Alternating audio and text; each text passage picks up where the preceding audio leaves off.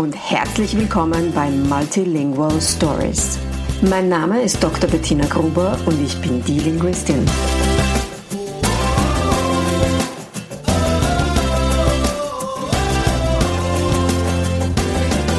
Ich unterstütze voller Begeisterung mehrsprachige Familien mit Herz und Verstand auf ihrem individuellen Weg, damit ihre Kinder alle Familiensprachen erfolgreich und mit Leichtigkeit lernen können. In meinem Podcast bekommst du sehr persönliche Geschichten von Mehrsprachigkeit aus der ganzen Welt zu hören. Lehn dich zurück und lass dich inspirieren.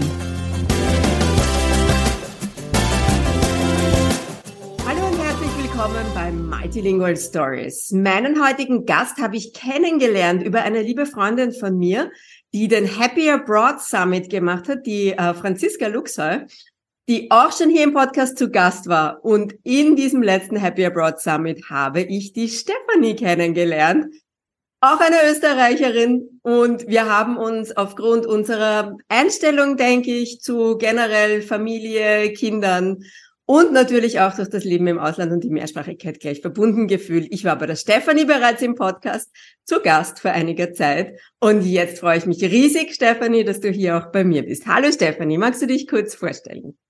Hallo Bettina, danke für die nette Begrüßung. Ja, ich möchte mich sehr gern vorstellen. Ich bin aus ähm, Österreich ursprünglich, wie du schon gesagt hast, aus der Nähe von Innsbruck, lebe jetzt aber seit zehn Jahren im Ausland und seit acht Jahren hier in Dänemark. Und ich lebe hier in Dänemark mit meinen zwei Jungs und meinem Mann, der ist Portugiese. Und hier haben wir unser kleines Leben aufgebaut. Also es ist ja schon immer lustig, wenn mich jemand fragt, wo ich meinen Mann kennengelernt habe, weil mein Mann ist ja Grieche. Und ich sage dann, wir haben uns in den Niederlanden kennengelernt, wo man einen Griechen halt so kennenlernt. Wie landet man als Österreicherin mit einem Portugiesen in Dänemark, Stefanie? Ja, gute Frage. Wir haben uns an der Uni kennengelernt in Innsbruck. Er hat ein Auslandssemester gemacht. Ich habe mein reguläres Studium dort gemacht und dann waren wir in Prag äh, für ein Jahr zusammen dann war er in Katar, ich war in Brüssel. Dann kam er nach Brüssel. Mein Vertrag wurde nicht verlängert. Ich ging zurück nach Österreich. Und dann habe ich die Einladung bekommen, bei der WHO in Dänemark zu arbeiten, hier in Kopenhagen. Und als Berggams, also ich bin ja in Innsbruck oder in der Nähe von Innsbruck aufgewachsen, in ein Land zu ziehen, wo es keine Berge gibt. Furchtbar was, wie, wie macht man das? Ja, und, und er kam dann ein Jahr später, als dann klar war, dass, dass dieser Vertrag oder die Arbeitssituation eigentlich ähm, immer stabiler wurde. Dann kam er nach und hat dann auch hier eine Arbeit gefunden. Ja, und jetzt lebe ich hier ohne Berge eigentlich ganz gut. Also es, äh, der Mensch ist ein Gewohnheitstier. Das stimmt, ja, das stimmt. Ich kann das ja sehr gut nachvollziehen. Also ich erinnere mich immer an diese Zugfahrten in den Niederlanden. Ich komme nicht aus Innsbruck, nicht aus Tirol, ja, obwohl ich sehr vertraut bin mit der Gegend. Aber ich bin im Salzkammergut aufgewachsen am Traunsee. Das heißt, ich hatte den Traunstein quasi immer, also wirklich vor mir, weil wir von unserem Haus und Garten aus, ich von meinem Zimmer direkt auf den Traunstein geschaut habe. Und immer wenn ich in den Niederlanden mit dem Zug unterwegs war und vor allem, wenn Leute aus Österreich zu Besuch waren, war es immer so, boah, das ist so schön da und die Landschaft. Und ich habe gesagt, ja, für zehn Minuten. Weil nach zehn Minuten ist das Gleiche immer wieder. On repeat. Und wir haben immer so diese, die Berge gefehlt. Ja. Ja, das, das, das stimmt. Das ist auch, das hat für meine, wenn ich so aus dem Fenster schaue, dann denke ich immer und immer noch, wo ist der Anhaltspunkt? Ja. Wo ist mein Hausberg? Wo ja. ist, er ist nicht hier. Alle Richtungen schauen gleich aus. Kleine Anekdote muss ich hier noch erzählen, weil sie einfach zu gut ist und du wirst das auch sehr lustig finden können. In den Niederlanden gibt es ein Ding, das sie Berg nennen. Das ist der St. Petersberg. Ich war nie dort, muss ich auch sagen. Der, der ist auch nicht hoch. Wir in Österreich würden den Hügel nennen, ja. Aber weißt du, wie sie ihn in den Niederlanden nennen? Der Berg. Das ist einfach nur der Berg. Das ist für uns Österreicher natürlich ein Wahnsinn. Das stimmt. Ja. Du sagst aber, jetzt fühlst du dich mittlerweile in Dänemark schon zu Hause. Was hat dazu beigetragen? Mm, meine Einstellung hauptsächlich, würde ich sagen. Ich kann mich erinnern, als ich das erste Mal von zu Hause auszog, so dieses Jahr in Prag zu studieren, das war sehr schwer, weil mir eben meine Hobbys gefehlt haben, Mountainbiken, Skifahren. Und in Tirol, wo ich aufgewachsen bin, gehe ich aus der Haustür raus und ich bin da. Ich muss nicht in ein Auto steigen, ich muss nicht weit gehen. Das fiel mir sehr schwer in Prag. Ich musste wirklich dieses ganze Jahr über jeden Tag denken, was mache ich denn? Was macht man denn in einer Großstadt oder in einer Stadt? Ich komme aus einer winzigen Stadt. Was macht man denn in einer Stadt, das mich erfüllt? Ähm, und als ich hierher gezogen bin, habe ich mich gleich bei einem Club angemeldet zum Rudern lernen. Das ist das, was man hier macht. Man geht rudern, man meldet sich in Sportclubs an, um gemeinsam laufen zu gehen, Tennis zu spielen. Es gibt ausreichend Sachen, wenn man nur einen offenen Mindset dafür hat. Ja. Und ich weiß auch, so wie ich aufgewachsen bin, so von mir, diese, diese Welt ist meine Welt. Das mache ich. Hier habe ich meine Erwartungen. Ich weiß, wie ich meinen Tag gut verbringen kann und ich musste nie darüber nachdenken, was sind Alternativen. Ja. Und das hat mich sehr gefordert und das hat aber auch sehr dazu beigetragen, dass ich auch gewachsen bin in dieser neuen Situation. Ich bin total berührt, total schön. Ich finde das ganz, ich finde das total schön. Äh, mhm. Eine Frage, die sich mir natürlich sofort aufdrängt. Du bist ja sicher nicht mit Dänisch aufgewachsen. Wie hast du das denn gemacht im Ruderclub und im was auch immer du sonst noch gemacht hast? Ja, das war gar nicht so einfach. Die Dänen haben ja diese Einstellung, dass jeder, der hier lebt, auch Dänisch lernen soll. Mhm. Und man kriegt auch einen kostenlosen Dänischkurs ah, cool. bezahlt und geschenkt, wenn man hier sich anmeldet, kriegt man auch gleich ein Formular mit. Wo willst du denn deinen Dänischkurs machen? Das habe ich nicht gemacht. das heißt, ich bin immer ich habe die Dänen eigentlich immer so ein bisschen vor den Kopf gestoßen mit meinen nicht-Dänisch-Kenntnissen. Mhm. Wenn man Deutsch kann, ist es jetzt nicht so schwer. Man, you know, uh, you know, you know. ein bisschen sprachverwirrt. Man schnappt so ein bisschen Wörter auf, die gleich klingen, ähnlich sind, dann geht das. Und ich musste einfach die Kommandos auf Dänisch lernen, die Ruderkommandos, und das geht. Aber es war schon nicht so einfach, Freunde zu finden dort. Ja, eben. Kam immer die Frage, warum kannst du noch nicht Dänisch? Du bist jetzt hier schon ein paar Monate hier. Du kannst nicht mal sagen, woher du kommst, wie du heißt auf Dänisch, diese Smalltalk-Sachen. Und da fand ich schon, man merkt, die Gesellschaft zieht einen richtig mhm. an der Verantwortung. Mhm. Und dann habe ich meinen Dänischkurs gemacht. Wie schaut's heute aus nach zehn Jahren? Ja, gut. Also vor allem auch mit den Kindern im Kindergarten, in der Schule, in den Clubs, beim Arzt. Wenn man Kinder hat, lebt man ja ein ganz anderes Leben als so als Single. Man kann ja. sich als Single gut die Freunde aussuchen. Man sucht sich einfach einen, einen Arzt, der Englisch spricht, kein Problem. Mit Kindern ist das nochmal eine andere Sache, weil die natürlich auch von uns lernen. Und mir war das immer sehr wichtig, dass die Kinder wissen, man muss sich auch anstrengen und man muss auch was dafür tun. Vor allem, wenn man nicht hier groß geworden ist. Mhm.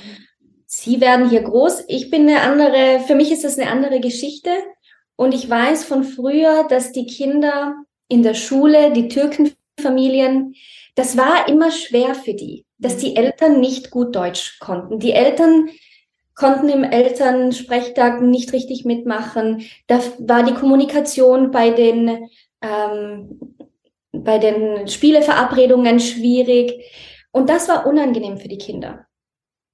Und das weiß ich noch. Ich kriege jetzt noch Gänsehaut und ich möchte, dass meine Kinder wissen, ich tue das Beste, was ich kann und ich lerne diese Sprache und es ist nicht perfekt. Das ist auch nicht mein Ziel. Ich gehe gar nicht als Dänin durch. Manche sagen, ich klinge ein bisschen so, wenn ich Dänisch rede, wie die Dänen aus ähm, Jüland bei Flensburg. Ah, lustig. Okay. Ja, das, das ist gut genug für mich. Das passt. Also. Absolut, ja, ja voll. Total schön. Ja, ich kann das irrsinnig gut nachvollziehen, diese, diesen Gedankengang, dieses, wenn ich mit Kindern woanders bin, dann ist das ganz anders, als wenn ich als Single woanders bin. Ähm, ich habe da sogar in einer Podcast-Folge vor kurzem drüber gesprochen. Ich habe so eine Serie zu unserem Griechenland-Abenteuer gemacht, ähm, wo ich immer wieder so berichtet habe über die Planung und dann die Reise und wie es uns hier so geht. Und mir ist das auch so bewusst geworden. Ja. Ich, ich kenne das von früher sehr gut, dass ich alleine an Orten bin. Also ganz alleine, nur ich. Und mir diesen Ort dann quasi so Gasse für Gasse irgendwie für mich erober und dieses Café entdecke und da, wo ich gern hingehe. Und ich habe das immer ganz viel früher zu Fuß und mit öffentlichen Verkehrsmitteln gemacht. Das ist was anderes, wenn du drei Kinder im Schlepptau hast, ja, wo jeder was anderes will, jeder andere Bedürfnisse hat. Ähm, ganz ein anderes Erlebnis, das mit Kindern zu machen. Und was du so schön angesprochen hast, ist einfach auch die Verantwortung, die du da auch hast, deinen Kindern zu zeigen und vorzuleben, weil sie tun ja das, was wir tun und nicht das, was wir sagen, ähm, ihnen vorzuleben, wie das funktionieren kann.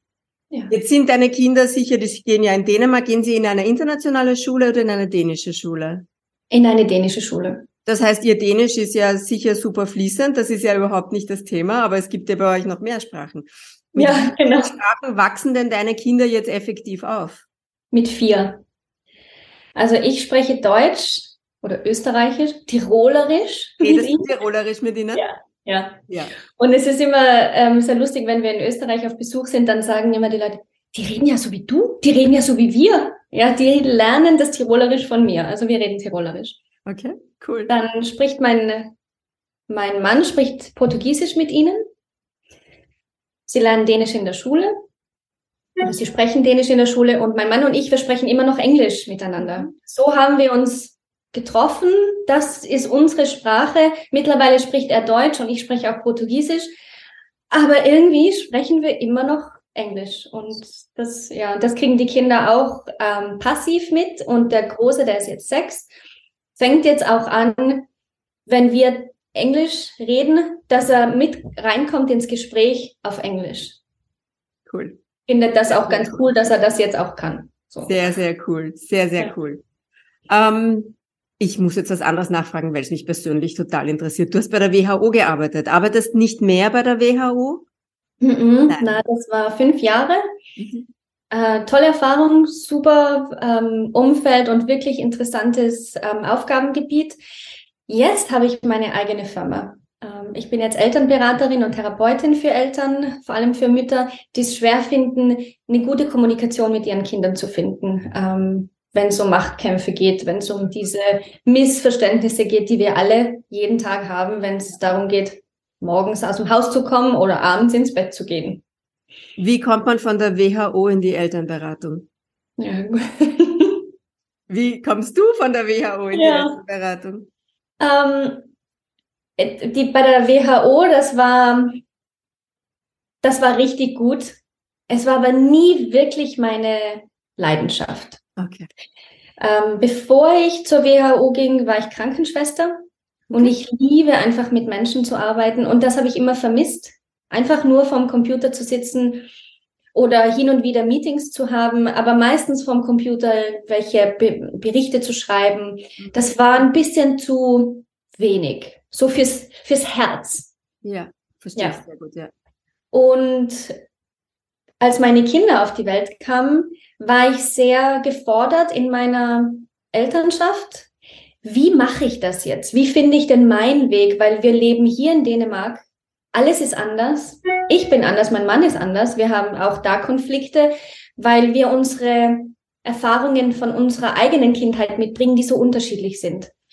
Und es hat eine Zeit lang gedauert zu wissen, was ist denn mein Weg. Mhm. Und dann habe ich eine Ausbildung gemacht zur Elternberaterin im Zuge einer Elternberatung für mich selbst persönlich und auch äh, Therapiesitzungen, wie ich so alte Glaubenssätze loslassen kann. Du musst jetzt das machen, weil ich bin deine Mutter und weil ich das sage. Das funktioniert für mich persönlich nicht. Das hat auch in einer Beziehung mit meinen Kindern nicht gut funktioniert. Und als ich das gelernt habe und gesehen habe, es funktioniert wirklich, also man kann das loslassen, man kann sich neu definieren Und vieles muss man auch gar nicht definieren. Wie kommt man in den Flow rein, vor allem in der internationalen Familie? Wie, wie gehe ich jede Situation an, die vielleicht neu ist, die ich noch nicht kenne? Mhm. Und das möchte ich jetzt gern Eltern zeigen. Es ist möglich. Man muss nicht in, in diesem Kasten sitzen und denken, ja. aber früher hat es doch so funktioniert. Und, und warum kann ich das nicht? Und wie finde ich denn meinen Weg? Ja, so ging das. Und es ist natürlich auch viel leichter ähm, mit der Flexibilität als in einem Bürojob. Ja, absolut. Und das war mir auch sehr wichtig, dass ich da sein kann. Die gehen Vollzeit in den Kindergarten und in die Schule. Das ist normal hier in Dänemark. Aber trotzdem, wenn die krank sind, ja. wenn es eine Aufführung gibt, wenn sie in, in, zum Arzt müssen, was auch immer ist, dann kann ich das einfach besser selber für mich organisieren. Das war mir wichtig. Das kann ich auch sehr gut nachvollziehen. Das war auch ein wichtiger Beweggrund für mich. Mhm. Was mich jetzt noch interessiert, ähm, du hast anklingen lassen, dass es da auch einiges zu navigieren gab oder gibt zwischen dir und deinem Mann, ähm, was die, die Kinder, die Begleitung eurer Kinder betrifft. Deinem Empfinden nach, wie viel von dieser notwendigen Navigation hatte damit zu tun, dass ihr aus unterschiedlichen kulturellen ähm, von unterschiedlichen kulturellen Backgrounds kommt? Ich würde sagen, eigentlich, wie mein Empfinden ist alles. Okay. okay. Weil wir sind so unterschiedlich. Und am Anfang, als wir uns kennengelernt haben, war das auch ein Punkt, wo ich dachte, du bist gar nicht so, wie ich denke, mein Partner sollte sein. Ja, spannend du, du gehst nicht wandern, du fährst nicht Ski, dann hat er Skifahren gelernt oder Snowboarden, ja, alles gut, aber er ist auch viel jünger als ich und er ist auch einfach ganz anders. Er ist viel entspannter. Er ist nicht so, das, das, das, das muss jetzt so sein, so die Regeln. Aber in seiner Erziehung, als er ein Junge war, war es sehr wichtig zum Beispiel, dass er auf. Okay. Alles ist. Drei Gänge. Suppe, Hauptspeise, Nachspeise. Jeden Tag. Ähm, und er wurde einfach so darauf gedrillt, gar nicht nachzudenken, gar nicht zu fühlen. Du isst das einfach. Und so wie ich es verstehe, was er mir erzählt, wie es jetzt noch ist in Portugal, ist es auch einfach sehr üblich. Das ist ein Wert, ein Wertesystem, das Familien haben. Wir möchten gern, dass du alles auf isst. Jetzt kommt dieser Philipp auf die Welt. Mit acht Monaten fängt er an zu essen. Und mein Mann hat diesen Glaubenssatz, du musst mhm. alles essen, was ich entscheide, was auf deinem Teller landet. Wow. Und ich habe es ganz lang nicht verstanden, er auch nicht, weil es so unbewusst war. Mhm. Da gab es so große Machtkämpfe. Wenn ich sage, du isst das, dann isst du das. Und ich dann immer, aber er ist doch nur erst acht Monate alt, er weiß doch gar nicht, du weißt doch nicht, wie viel er essen kann, wie viel Hunger er hat. Schlafen, das Gleiche. Die Kinder müssen in ihrem eigenen Bett schlafen, weil die Eltern brauchen das Elternbett für sich. Und das ist auch einfach eine sehr, eine sehr kulturelle Sache, wie nahe Kinder in, in der Familie sein dürfen. Die portugiesische, ähm, das, das portugiesische Familienleben ist sehr nah, aber sie haben ganz andere Regeln in der Familie. Mhm. Und ich glaube, ganz viel von unseren, also wir haben so viel gestritten am Anfang. Ich wow. wusste gar nicht, was ist da eigentlich los. Wir haben nie gestritten vorher. Wir waren sechs Jahre zusammen ohne Kinder, haben alles klären können und dann kamen diese Kinder und wir haben gestritten wie Hund und Katze. Wow. Und, und, und erst als uns das bewusst wurde, woher kommt das alles? Es ist nicht persönlich, es ist von unserem früheren Wertesystem, dass wir eigentlich gar nicht, wir wissen eigentlich gar nicht, was uns treibt als Eltern. Was treibt mich als Papa? Was treibt mich als Mama? Warum ist mir das wichtig? Erst als das alles so hochkam, ins Bewusstsein mit viel Gesprächen, mit viel Fragen und ähm, einfach auch wie heißt das, Curiosity?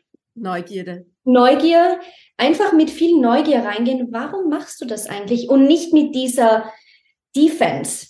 Ja. Ähm, Und das ist schon sehr viel kulturell, also ganz, ganz viel alte Sachen, die man hier neu aufbauen muss in Dänemark, weil ja, die Kinder, ja, die Kinder kommen dann heim von der Schule und, und, und denken dann auch, aber das ist so dänisch. Warum machst du das anders? Das ist komisch, wie du das machst. Mama, du kannst das nicht richtig. So. Frikadellen. Du kannst nicht Frikadellen kochen. Ich mache halt äh, Fleischlerbelen. Ja, genau. Aber ja, das ist ein anderes Rezept, die schmecken anders. Ja. Also es ist sehr, sehr viel kulturell, dass wir navigieren hier ähm, in der Familie. Ähm, du hast viel in der Vergangenheit gesprochen. Hast du jetzt das Gefühl, dass ihr so euren Groove gefunden habt, dass mhm. ihr schon in was angekommen seid? Ja, sehr. In, im, äh, ich würde sagen, in den letzten zwei Jahren, irgendwo ist der Knopf aufgegangen, wo der Druck rauskam. Mhm. Jetzt ist der Druck raus. Die Angst, etwas falsch zu machen, die Angst, aber was ist, wenn ich meinen Kindern nicht genug österreichische Kultur mitgeben kann? Die Angst, dass die Kinder nicht Portugiesisch genug können, wenn wir Familie besuchen. Leider ist es ja oft so, dass wir Menschen einfach auch ähm, Beweise brauchen, dass es gut ist, so wie wir es machen, und die kamen. Und wenn man da, wir haben es auch gesehen, also wir sehen, es klappt eigentlich ganz gut. Das heißt, wir können so ein bisschen uns zurücklehnen und darauf vertrauen, so wie wir es machen, ist es gut und wir müssen auch nicht alles immer verstehen vom anderen. Die, der Moment, ich kann mich gut erinnern an den Moment, an dem ich für mich beschlossen habe, meinen Mann einfach so zu lassen. Er kann der Papa sein, der er sein will, als Portugiese, mhm. hier in Dänemark lebt. Da ging's. Wow.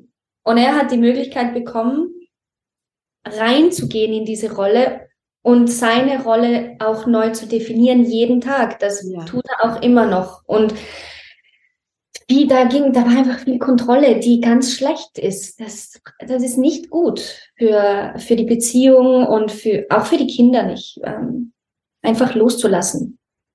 So, so wertvoll. Und es ist spannend, das, was du erzählst. Ich gehe davon aus, dass auch das ganz viel in deiner Arbeit vorkommt mit den Eltern. Ähm, das spiegelt sich eins zu eins in der Arbeit, die ich mit den Eltern mache, wenn ich die Mehrsprachigkeit begleite. Ähm, weil eine, ich arbeite zu 90 Prozent oder 95 Prozent mit Eltern, die Herausforderungen haben, also wo es zu Hause eben nicht so läuft, wie sie es gerne hätten. Und ein ganz großer Teil von der Arbeit ist Druck rausnehmen.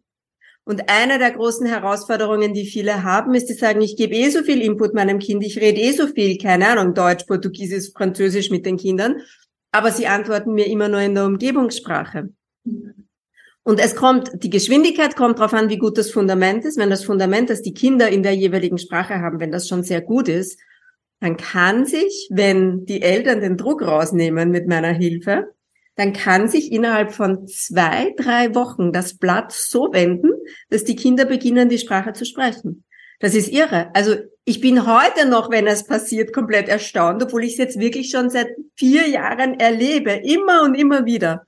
Der Druck kommt raus, die Eltern geben Vertrauen rein. Ähm, ja, drehen wir auch noch an Stellschrauben, wo wir sagen, wo können wir noch mehr Leichtigkeit, mehr Spaß, mehr Input reinbringen. Aber das meiste, was passiert, ist der Druck rausnehmen. Und in, in meiner, meiner Vorstellung ist es so wie, so, äh, da ist dieser Raum, der ist gefüllt mit Druck. Und sobald dieser Druck weg ist, wird dieser Raum frei, dass die Kinder sich entfalten können. Ja. Ich kann mir gar nicht vorstellen, wie anstrengend das für Kinder sein muss, diesen Druck zu spüren. Ähm, ich kann es mir eigentlich ganz gut vorstellen, wenn ich mich zurückerinnere an die Schule und ich stand vorne an der Tafel und ich musste was rechnen und ich konnte einfach nicht nachdenken. Ich wusste, ich kann rechnen, aber ich konnte nicht nachdenken. Da war so viel Druck da, das so schnell zu lösen. Und kannst du es nicht und hast du es nicht gelernt und warum weißt du das nicht? Die ganzen anderen Kinder wissen das. Warum weißt du es nicht? Ich kann null nachdenken dann ist man eigentlich nur, man schwindet in sich selbst. Voll. Und, und in, ich, wir haben es auch gesehen mit unserem jüngsten Noah, der ist in Dänisch nicht so, nicht so gut wie Philipp. er ist eigentlich sprachlich nicht so gut. Er versteht alles. Er ähm, hat angefangen später zu sprechen. Er mischt noch die Sprachen und es ist einfach immer noch so ein Krauderwelsch. Wir verstehen ihn gut, aber wir hatten auch so, so ein bisschen die Message vom Kindergarten, ähm, das ist nicht gut genug. Er kann gar kein Dänisch. Das war vor einem Jahr. Da kam eine, ein Dänisch-Assessment zurück. Rot, rot, rot, rot, rot. Mhm. Setzen fünf. Und ich so, ja, aber er ist ja erst drei und er versteht gut, also er versteht Anweisungen. Und wenn man sagt, es ist Essen, dann kommt er und setzt sich nieder und isst. Ähm, diesen Druck auf ihn zu legen, du musst jetzt diese Sprache lernen. Das funktioniert mit ihm genau gar nicht, dann spricht er null. Und so war es im Assessment. Dann sagte die Pädagogin, der kann nicht mal, der weiß nicht mal, was Auto auf Dänisch heißt. Natürlich weiß er, was Auto auf Dänisch heißt, aber wenn er unter Druck ist, dann spricht er gar nicht. Dann zieht er sich zurück in seine Welt und dort, da denkt er sich seine Sachen, wartet nur, bis alles zu Ende ist und geht spielen. Ja. Und wir kamen zurück vom Sommerurlaub. Wir waren in Portugal, da gab es kein Dänisch. Vier Wochen null Dänisch. Wir kamen zurück. Er hat in, einem neu, in einer neuen Gruppe angefangen. Und auf einmal ging's. Auf einmal, und sie meinte, ich weiß nicht, was ihr mit ihm gemacht habt im Sommer, aber jetzt spricht er. Und ich, wir haben gar nichts gemacht. Vielleicht musste auch einfach nur der Druck raus von dem Dänischen und diese negative Assoziation, die kommt mit einer Sprache, wenn man so viel Druck reingibt. Das habe ich richtig gesehen bei ihm. Er wollte einfach nicht. Ja. Ein anderer Effekt, der meiner Meinung nach, ohne die Situation besser zu kennen, aber ein anderer Effekt, der meiner Meinung nach da mit eine Rolle spielt, ist folgender. Und das sehe ich bei Eltern genauso wie bei Pädagogen. Sobald ein Kind mehrsprachig aufwächst und es in irgendeiner Form Herausforderungen gibt, das Kind hört nicht, wenn man es anspricht, das Kind antwortet nicht, ähm, das Kind redet generell nicht, wird das sofort auf die Mehrsprachigkeit geschoben. Naja, dann ist halt die Sprache nicht gut genug, dann ist er halt verzögert, weil er mehrsprachig ist. Und es wird völlig außer Acht gelassen, dass das ein dreijähriges Kind ist, dass das ein hochsensibles Kind ist, dass das ein Kind ist, das viele Routinen braucht, um sich wohlzufühlen. Ähm, ich hatte da eine, eine ganz äh, eindrückliche Situation auch mit einer Mama, ähm, die das auch im Podcast hier erzählt hat. Darum traue ich mir das jetzt auch noch einmal zu sagen. Ja, die war mit ihrer Dreijährigen aus den USA für zwei Wochen in Deutschland auf Urlaub. Und die hat sich ganz große Erwartungen hatte sie gehabt an, an diese, da, na, da wird sie ja jetzt viel Deutsch reden und da hört sie ja so viel Input. Und dann sind die in den zwei Wochen von Ort zu Ort, von Besuch zu Besuch, von Menschen zu Menschen mit einem dreijährigen Kind nach einem Langstreckenflug. Die Kleine hat in Deutschland mehr Englisch geredet ähm, als in Amerika, wo sie mit der Mama durchaus Deutsch geredet hat. Und die Mama war total frustriert. Und ich habe gesagt, stopp. Das hat alles überhaupt nichts damit zu tun, sondern damit, dass ein dreijähriges Kind Sicherheit braucht. Mhm. Und ein Weg für ein Kind Sicherheit zu kreieren, ist eine Sprache zu verwenden, in der es sich besonders sicher fühlt. Mhm. Das Coole an der Situation war, zwei Wochen zurück in den USA. Plötzlich sind die Sachen rausgekommen, die sie in Deutschland aufgeschnappt hat. Plötzlich hat man gemerkt, boah, das Kind hat voll die Fortschritte gemacht. Ja. Vertrauen in die Kinder und ganzheitlicher Blick auf die Kinder, nicht reduzieren auf die Sprache. Ja, das passiert so schnell und das passiert auch hier in unserer internationalen Community ähm, immer wieder, wo Eltern, und das habe ich von dir gelernt in unserem Podcast, Kinder können nicht sprachverwehrt sein. Da ist mein Kind sprachverwirrt? Wie kann ich es verhindern, dass mein Kind sprachverwirrt wird? Und wie kann ich verhindern, dass mein Kind später spricht als andere Kinder? Das sind diese Vergleiche, die wir als Eltern immer ziehen. Und wenn wir dann denken, unsere Kinder haben mehr als eine Sprache, das ist ein Nachteil gegenüber den einsprachigen Kindern. Und wir kriegen es mit der Angst zu tun und denken, was kann ich denn tun? Und eigentlich ist es gar kein Nachteil. Es ist aber ein Nachteil, wenn man nur auf die Sprache geht. Und das habe ich auch unseren Pädagogen gesagt. Noah ist auch einfach ein anderer Typ als Philipp. Ja. Philipp ist einfach ein, der liebt Kommunikation in allen Wegen. Also der redet, der hat angefangen zu reden, als er zwölf Monate, 13 Monate war und hat so gut schon geredet. Und Noah ist einfach ein anderer Typ. Der braucht das nicht, das Reden mit Worten. Der spielt viel lieber. Der rennt viel lieber. Er ist draußen. Er ist auch sehr, sehr gern einfach auch allein, um seine Ruhe zu haben und was auszuprobieren mit seinen Händen, zu konzentrieren, sich zu fokussieren.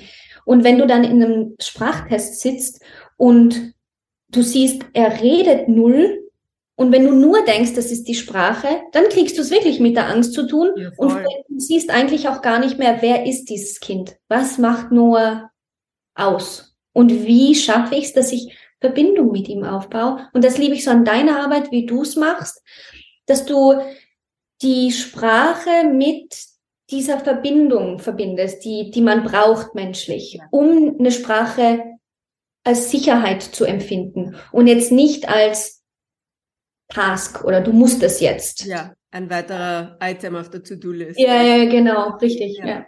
Ja, ich sage auch immer ganz klar, die Beziehung kommt immer, immer zuerst. Und Mhm. es gibt äh, Situationen, vor allem bei äh, Sprachwieder- oder Neueinführungen, also wenn eine Sprache komplett verloren gegangen war, in einer Familie aufgegeben war oder nie wirklich aufgenommen wurde, ähm, dann funktioniert das in den seltensten Fällen von, von 0 auf 100, sondern dann gibt es immer wieder Situationen, wo es wichtig ist, dass die Eltern auf die Beziehungssprache zurückgreifen, die sie Jahre zuvor etabliert haben, weil die Beziehung kommt immer zuerst. Die Beziehung muss immer zuerst kommen in der Familie. ja. Das erinnert mich gerade, wenn du sagst Beziehungssprache, dann ist Englisch meine Beziehungssprache mit meinem Mann. Und deswegen sprechen wir das auch nur so, weil so haben wir uns ineinander verliebt. Ja. Da ist so viel Gefühl mit diesem Englisch dabei. Das ist Ja. schön. Ja, voll. Fällt mir das jetzt auf, ja. Absolut, ja. Es gibt, ähm, es gibt Menschen, die ändern die Beziehungssprachen. Die Franziska ist so ein Beispiel. Die haben die Beziehungssprache, ich glaube, sogar zweimal geändert. Und sie hat davon auch im Podcast erzählt. Die haben, glaube ich, auch auf Englisch angefangen. Dann haben sie mal eine Zeit lang, glaube ich, Deutsch gesprochen. Und jetzt sprechen sie, glaube ich, auch Dänisch miteinander und Englisch. Ja. Ich weiß es gar nicht genau, aber sie erzählt das im Podcast. Die haben das tatsächlich geschafft, die Sprachen auch immer wieder zu ändern. Ja. Ähm, Spannend. ist eine spannende Sache, absolut. Ja, total. Mhm. Liebe Stefanie, gibt es ähm, irgendeine Geschichte, die du gerne erzählen möchtest? Irgendeine Frage, die ich dir nicht gestellt habe? Gibt es etwas, das noch offen ist aus deiner Sicht rund um das Thema Leben im Ausland, Mehrsprachigkeit, Kulturen, irgendetwas, das du noch mitgeben möchtest? Mm, Eine Sache, die ich immer, an die ich mich immer gerne erinnere, weil das wirklich auch so ein Moment war, so ein entscheidender Moment in der Mehrsprachigkeit zu Hause bei uns, ist, als ich glaube, Philipp war, Rose, der war irgendwie acht, neun Monate und ich musste von der Babysprache, die ich mit ihm sprach, in die normale Sprache wechseln. Man kann nicht immer Babysprache sprechen, aber das fiel mir so schwer, weil ich da, ja, weil ich damals eigentlich mit niemandem Deutsch sprach. Ich habe auf Englisch gearbeitet, mit meinem Mann auf Englisch gesprochen. Meine Freunde sprachen Englisch hier, das war alles hauptsächlich Englisch. Und die Babysprache fiel mir leicht, aber das richtig Deutsch sprechen, so richtige Sätze bilden auf Deutsch, das fand, das fand ich sehr schwer. Und ich war in einem Moment, wo ich dachte, es wäre eigentlich leichter, Englisch mit ihm zu sprechen. Wow. Ja. Und ich weiß noch, als ich, ich saß da an einem Abend, habe mein, mein Tagebuch aufgeklappt und ein paar Antworten gesucht. Wa warum möchte ich Ja. Deutsch sprechen? Was, was ist mir wichtig? Warum, warum finde ich, Englisch ist leichter? Wo sind diese verborgenen Antworten, die nicht immer gleich so im Bewusstsein sind? Und viel war auch ähm, meine eigene Vergangenheit. Ich bin ja, ich lebe nicht zu Hause und ich vermisse die Heimat. Dann so Deutsch zu sprechen bedeutet jeden Tag zu hören, was ich eigentlich vermisse. Und ich werde ganz emotional, wenn ich das so sage. Das spüre ich, ja. Das trifft mich Ähm, auch sehr ins Herz. Ja. Und natürlich wäre es leichter gewesen und so war auch mein intuitiver ähm, Impuls, mein, mich sicher zu halten vor diesem Schmerz. Einfach abzuschotten und das nicht zu spüren. Wenn ich Englisch spreche, dann spüre ich das nicht. Dann bin ich auch eine andere Person. Wer bin ich denn? Bin ich noch die Steffi aus Landeck? Und wo ist die in mir? Und es ist, es ist nur eine Sprache, aber es ist so viel mehr als nur Sprache. Und in diesem Moment wurde mir bewusst, wenn ich das wirklich will und ich weiß, ich will es wirklich, dann muss ich da reingehen und dann tut es auch ein bisschen weh. Aber der, der Growth war so gut. Also es war so gut und es ist immer noch ein bisschen schwer, aber das ist okay. Als Auslandsösterreicher vermisst man einfach immer die Heimat. Ja. Und ich war vor ein paar Tagen in Wien und es war so schön. Ich habe Freunde getroffen, ich habe meinen Bruder getroffen und ich konnte zum ersten Mal auch richtig fühlen, wie schön ist es eigentlich, wenn man was vermisst. Weil das bedeutet, dass ich es auch wirklich lieb. Hm. Ja. Und das möchte ich meinen Kindern auch ähm, mitgeben. Voll schön. Danke fürs Teilen. Ich bin extrem beeindruckt von dem, wie du das angegangen bist, dass du dich hingesetzt hast und dir die Fragen gestellt hast. Du hast dir übrigens genau einer von den Fragen gestellt, die ich mit allen Eltern am Anfang intensiv mache. Ah ja, welche ist das? Warum willst du's? Ja. Warum willst du's? Mhm. Ähm, und wir machen das immer über eine Woche hinweg. Ich sage immer, ich will nicht die erste Antwort hören. Schreibt es auf. Wenn du eine Antwort hast, frag, warum ist mir das wichtig? Also es gibt dann so Klassiker-Antworten wie, warum will ich, dass mein Kind ähm, zum Beispiel Portugiesisch lernt, damit sich's mit meinen Eltern unterhalten kann. Ja. Warum will ich das? Ja. Warum ist das wichtig? Ja. Sie eine Beziehung aufbauen können. Warum ist das wichtig? Immer weiter. Ich lade dazu ein, immer tiefer einzusteigen.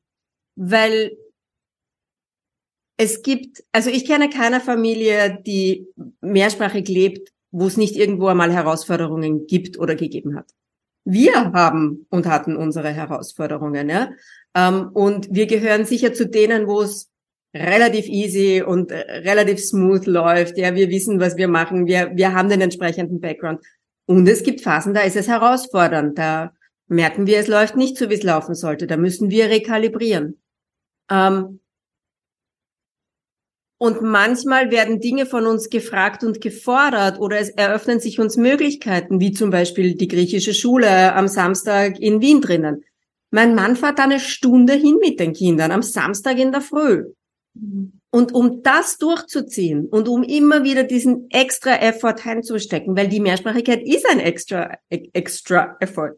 Du musst einfach, du, wenn du willst, dass deine Kinder ein gutes Level an Kompetenz erreichen, dann musst du immer wieder mal Energie hineinstecken. Und wir alle haben ein Leben, das oft einfach stressig ist und viel ist und Mental Load und Job und alle Bälle in der Luft halten. Und das ist mit Kindern viel. Und dann aber genau zu wissen, warum mache ich das? Wo sind meine Prioritäten? Ja. Darum finde ich dieses Warum so wichtig. Und ich bewundere dich sehr dafür, dass du selber diesen Schritt machen konntest, um zu sagen, Okay, Steffi, jetzt einmal. In Deutschland sagen sie Butter bei den Fische. Ja, genau. Aber einmal echt. Ja, ja. ja. Ähm, sehr, sehr, sehr cool. Große, große Bewunderung, dass Danke. du das so hingekriegt hast. Ja, Voll und wie du sagst, es ist wirklich auch nicht immer einfach, aber es lohnt sich wirklich. Und es ist schön zu sehen, jetzt machen wir es sechs Jahre, wie gut alles eigentlich in, in seinen Platz findet. Und eine gute, eine gute Kommunikation ist die Basis für so vieles, so, so vieles. Und ich bin so froh, dass, dass wir es geschafft haben. Ich glaube, jetzt sind wir über das, über den größten Berg drüber mit sechs und vier. Der Kleine hat gerade angefangen, jetzt noch Dänisch Nachhilfe zu bekommen. Das ist alles gut. Aber der Druck und die, die Erwartungen, die sind jetzt eigentlich auch, die, das ist alles gut. Und das ist schön, ja. Voll schön. Klingt ganz danach. Liebe Steffi, vielen, vielen lieben Dank für deine Zeit. Besonders großes Dankeschön für deine Offenheit. Du hast dich heute sehr verletzlich gezeigt. Und ja, das war gar nicht geplant. ich danke dir für das Vertrauen und ich danke dir für deine Offenheit. Ich glaube, du weißt genauso gut wie ich, dass das die Momente sind, die die Menschen auch in den Herzen berühren und womit wir andere auch inspirieren. Und ich bin mir ganz sicher, dass du ganz viele mit deiner Geschichte und mit deiner Offenheit heute inspiriert hast. Vielen herzlichen Dank, Stefanie. Danke, liebe Christine.